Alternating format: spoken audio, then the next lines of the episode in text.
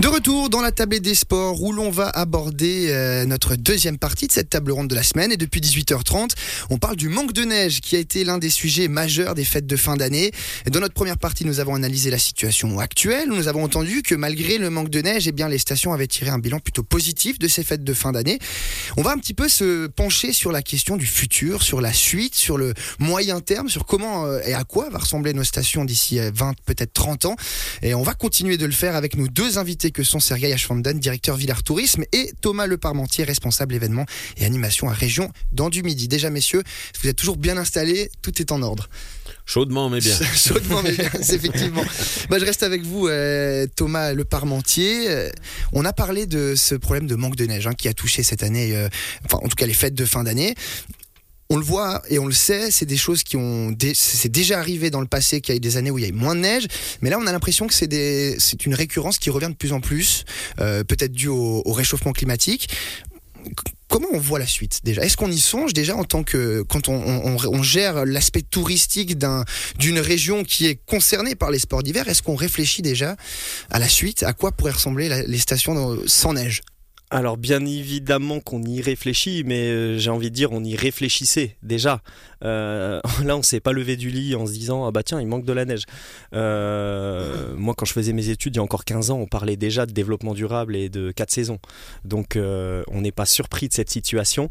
Maintenant c'est vrai qu'il y a une, je dirais peut-être dans le comportement. Je me souviens qu'il y a peut-être 10-15 ans, on était plus dans la réactivité. Ah bah tiens, il y a un manque de neige, qu'est-ce qu'on fait? Euh, Maintenant, on anticipe, c'est-à-dire qu'on est prêt. Euh, mm. Je sais que là, quand on construit notre brochure d'animation, il y a 95% euh, de ce qu'on propose n'ont pas besoin de l'enneigement. Et ça, finalement, là, on voit un taux de remplissage quand les gens vont pas au ski, mhm. euh, un taux de remplissage qui, augmente. Donc là, on est efficace finalement et on est utile surtout. C'est une anticipation nouvelle, ça. C'est une anticipation qui avait peut-être pas forcément à l'époque. Oui, alors je dirais qu'on s'adapte de plus en plus à la situation, mais au-delà du fait, on essaye surtout d'être plus performant parce que souvent on parle que du manque d'enneigement mais on peut tout simplement parler des conditions météo capricieuses. Lorsque vous avez du feu, lorsque vous avez jour blanc ou lorsqu'il pleut ou même qu'il neige fort, c'est pas idéal d'aller skier. Donc comme l'a dit Sergueï, euh, une famille, euh, je pense pas qu'elle va skier 8 heures par jour comme on, faisait, comme on le faisait dans les années 70 ou 80. Mmh.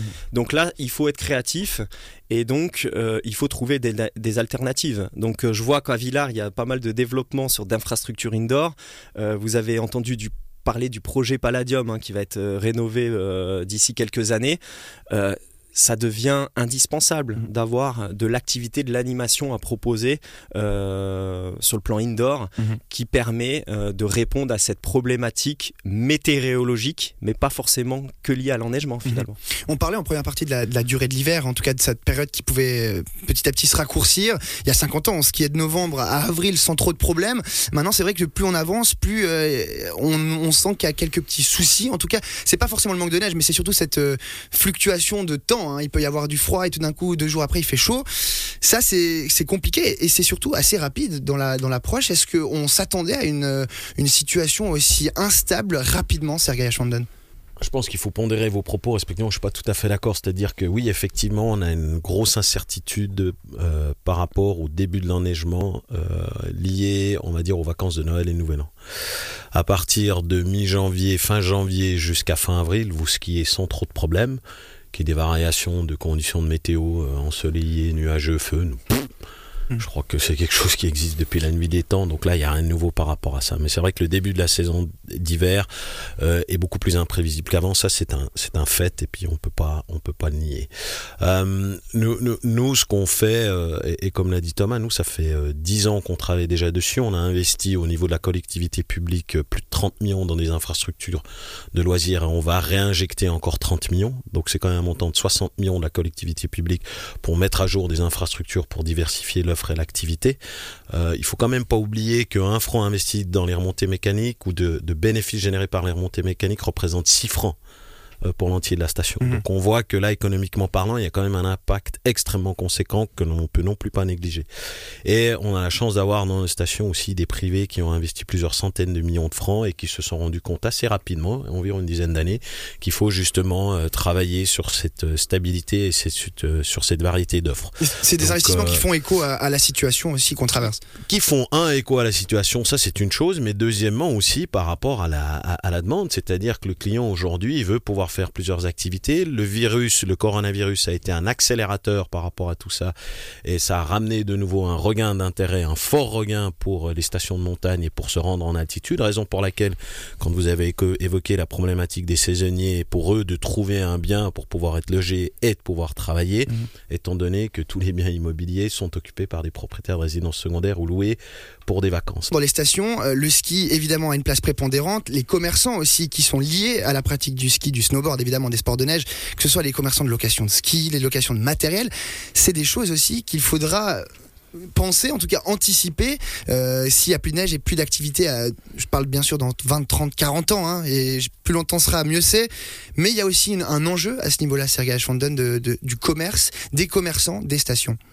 Alors aujourd'hui, vous avez déjà des magasins de sport qui, ça dépend lesquels, arrivent à faire un chiffre d'affaires équivalent en été à celui qu'ils font en hiver.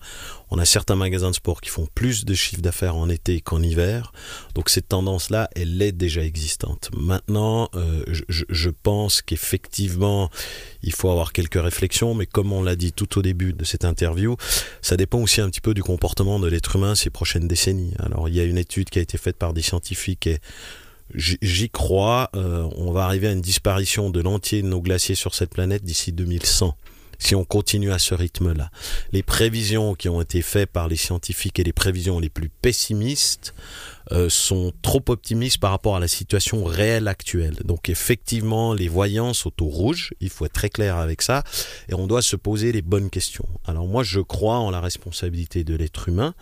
Euh, je crois euh, on va dire à la population vaudoise et suisse euh, qui va prendre conscience de ça puis qui va faire des efforts. Maintenant, ben, la Suisse est un tout petit pion à l'échelle internationale et je peux comprendre si on compare d'autres pays voisins un peu plus lointains qui n'ont pas forcément eu un niveau de vie tel que le nôtre, qui a un besoin aussi d'avoir euh, cette qualité de vie et donc toutes les conséquences qui vont avec. Donc on voit que c'est quand même un petit peu plus complexe que simplement de se dire qu'est-ce qu'on va faire dans 20, 30 ou 40 ans puisqu'on ne connaît pas un petit peu l'évolution, on va dire, géopolitique, euh, mhm. indépendamment de l'évolution climatique. Donc fort de toutes ces analyses, oui, nous on travaille sur cette diversification des activités comme ça a été évoqué. Je pense qu'on est sur la bonne voie, euh, mais euh, si euh, j'avais une boule de cristal et que j'étais capable de lire dans 50 ans, je pense que je ne serais pas assis ici. et bien, ça sera peut-être le mot de la fin pour terminer. Je voulais avoir vos avis personnels, à titre personnel, parce qu'on a beaucoup parlé de, bah, l'aspect général de la chose, mais à titre personnel, comment on voit cette suite de, vie finalement dans 20, 30 ans? Comment on imagine, comment vous vous imaginez que, à quoi ça ressemblera, tout simplement? Parce qu'on se pose beaucoup de questions. Moi, le premier, je me dis en préparant cette interview, je me disais, mais est-ce que vraiment dans 30-40 ans, il y aura plus de neige et on pourra plus skier euh, Il y a une petite angoisse quand même. Je voulais avoir votre avis là-dessus. Thomas Le Parmentier, peut-être pour commencer. Alors moi je suis un éternel positif. Euh, si demain il n'y a plus de neige, on trouvera autre chose à faire, tout simplement. Euh, moi j'ai la chance de vivre en montagne et, c'est pour le plus grand bonheur, quoi. Donc on fera autre chose, on fera autre chose, pas de panique. On le voit bah, typiquement par rapport à ce manque de neige, on le voit par exemple l'été. Moi je sais que j'ai une famille qui vient du sud de la France. Je peux vous assurer que dans le sud de la France, c'est invivable maintenant l'été, parce qu'il fait 50 degrés et vous êtes chez vous euh, avec les volets fermés et la clim donc vous sortez pas.